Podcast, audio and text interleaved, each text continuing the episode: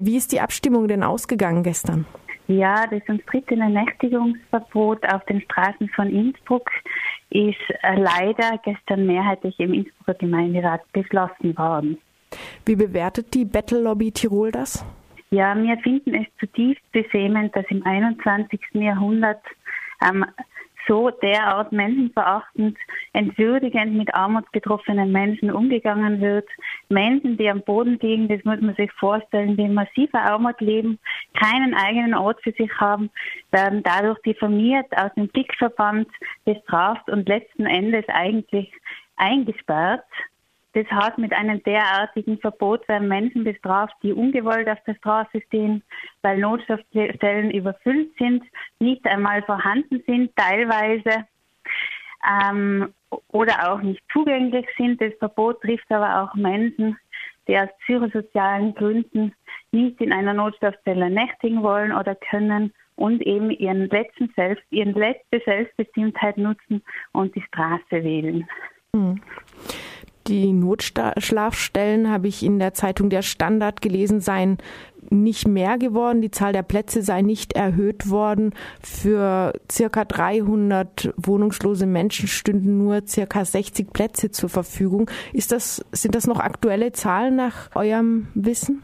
Das sind unseres Wissens durchaus noch aktuelle Zahlen. Diese Zahlen sind im Sommer ähm, vom Verein für Obdachlose in Innsbruck erhoben worden. Der Punkt ist der, dass es derzeit für Menschen, die keine Anmeldung, Anmeldebescheinigung verfügen, das heißt keinen Anspruch haben auf Sozialhilfe, in Österreich ja Mindestsicherung genannt, derzeit überhaupt keinen Zugang zu Notschlafstellen haben.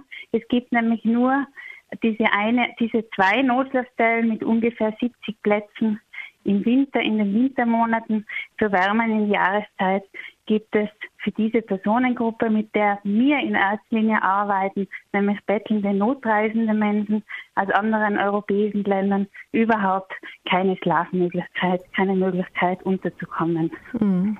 Ganz vergleichbar mit der Situation in Deutschland auch. Du hast schon gesagt, es gibt aber noch eine andere Gruppe, die betroffen ist, nämlich diejenigen, die vielleicht gar nicht in Notschlafstellen unterkommen können oder wollen aus psychosozialen Gründen oder auch aus Gründen ihrer Eigenständigkeit. Nun ist es ja nicht gerade äh, angenehm, äh, sich vorzustellen, dass jemand äh, immer draußen schläft, äh, keinen Rückzugsort hat, keine Privatsphäre, keinen Schutz, keinen Kälteschutz. Das heißt, ganz ideal ist diese Situation doch nicht. Wie sind denn solche Menschen zu unterstützen, denen mit einer Notschlafstelle selber auch noch nicht geholfen wäre, die sozusagen freiwillig auf der Straße bleiben wollen? Ja, ich denke, da braucht es in erster Linie Sozialarbeit, Aufstockung von Sozialarbeit, dass einfach Gespräche mit den Menschen geführt wird, dass man versucht auch ähm, teilweise einfach einen anderen Weg, einen anderen Weg zu finden, als die Menschen zu bestrafen. Und natürlich hängt auch viel davon ab, wie eben diese Notschlafstellen ähm, gestaltet werden, wie die Rahmenbedingungen, welche Rahmenbedingungen für diese Notunterkünfte äh, geschaffen werden, damit sich die Menschen halbwegs, sage ich einmal, äh, dort wohlfühlen können mhm. oder diese auch nutzen werden.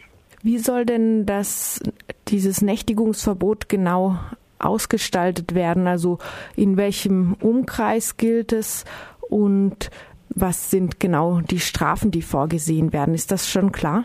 Das steht ganz genau detailliert ähm, in der Verordnung aufgelistet. Es gibt einen klaren, jetzt glaube ich, für Menschen, die von außerhalb kommen, wäre es zu detailliert, wenn ich auf jeden Straßenzug eingehe. Es betrifft auf jeden Fall die ganze Altstadt in Innsbruck und sämtliche weitere andere Straßenzüge und Unterführungen auch außerhalb die ähm, in letzter Zeit von wohnungslosen, obdachlosen Menschen genutzt worden sind.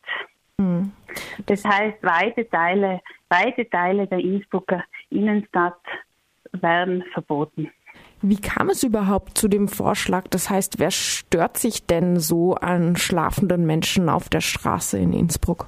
Ich glaube, in erster Linie geht es schon darum, dass das schöne, dicke Stadtbild, wenn man so sagen will, nicht gestört wird, auch für den Tourismus. Es geht darum, Armut aus dem öffentlichen Raum und aus dem Blickfeld der Gesellschaft zu verbannen. Argumentiert wird es auch mit Beschwerden von anreinenden Personen.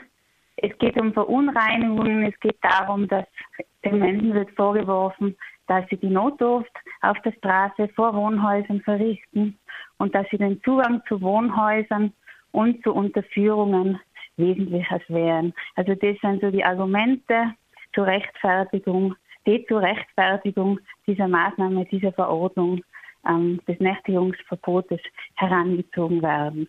Wenn ich es richtig gelesen habe, kam der Vorschlag zunächst äh, diesmal gar nicht von der FPÖ, der ähm, rechten, einer der rechten österreichischen Parteien, sondern von der Innsbrucker Bürgermeisterin, die bei einer lokalen Liste für Innsbruck ist. Ist das richtig?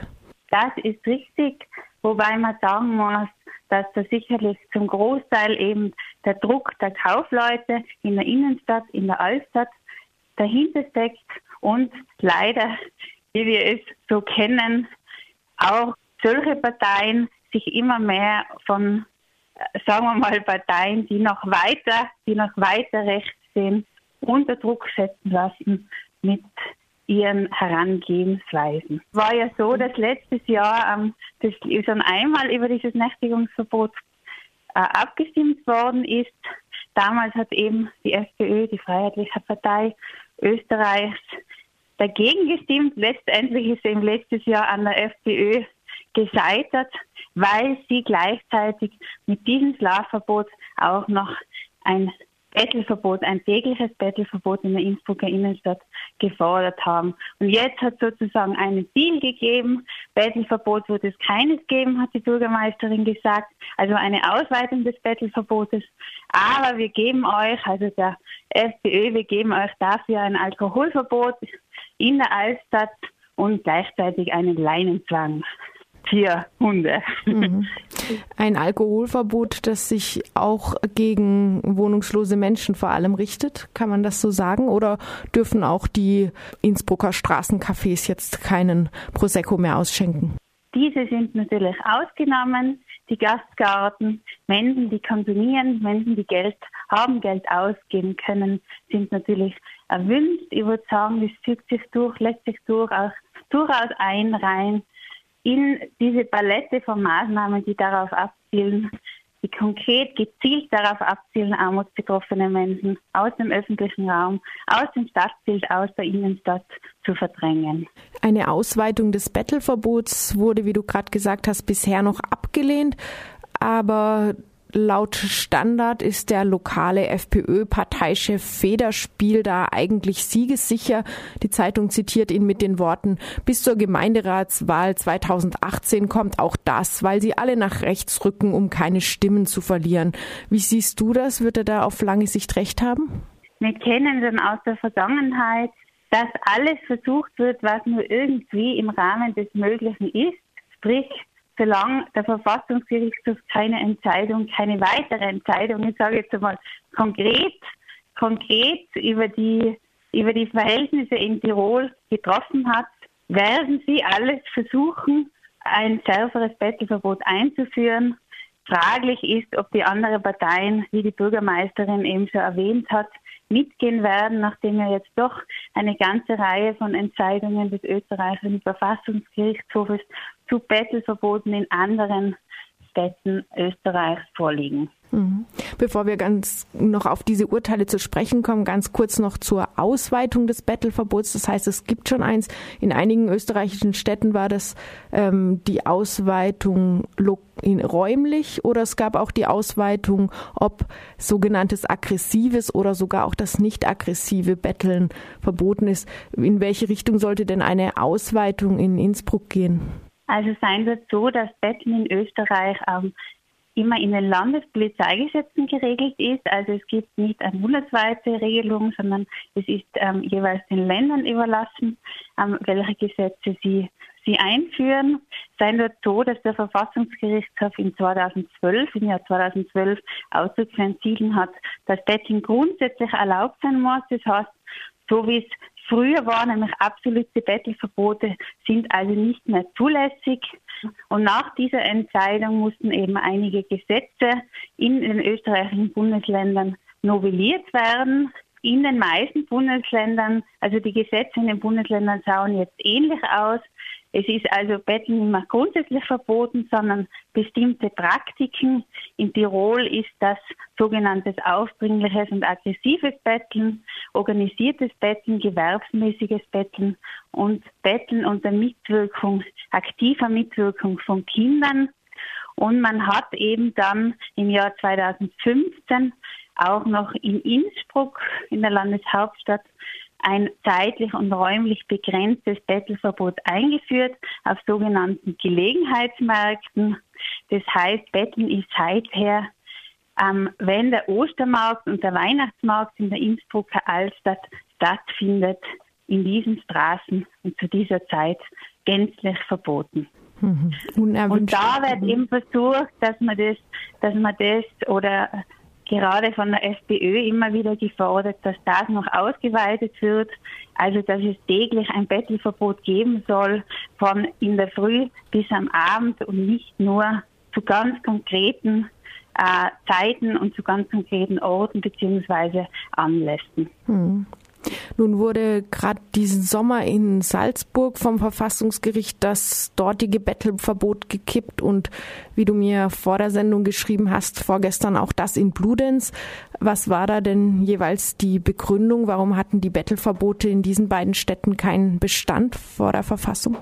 Weil der Verfassungsgerichtshof zum Schluss gekommen ist, dass derartige Verbote eigentlich einem absoluten Bettelverbot gleichkommen, das heißt, die, die Einschränkungen waren viel zu, viel zu wenig differenziert. Es ist praktisch einem absoluten Bettelverbot gleichgekommen hinsichtlich ihrer zeitlichen und örtlichen Anwendung. Das heißt, die Bettelverbote waren eigentlich ähm, tägliche Bettelverbote und von der Fläche her haben sie sich auf viel zu weite, viel zu weite Bereiche der Stadt bezogen, sodass Betten im Grunde genommen ähm, eigentlich gar nicht mehr möglich erlaubt war, so wie es der Verfassungsgerichtshof vorgeschrieben hat. Also zu wenig differenziert,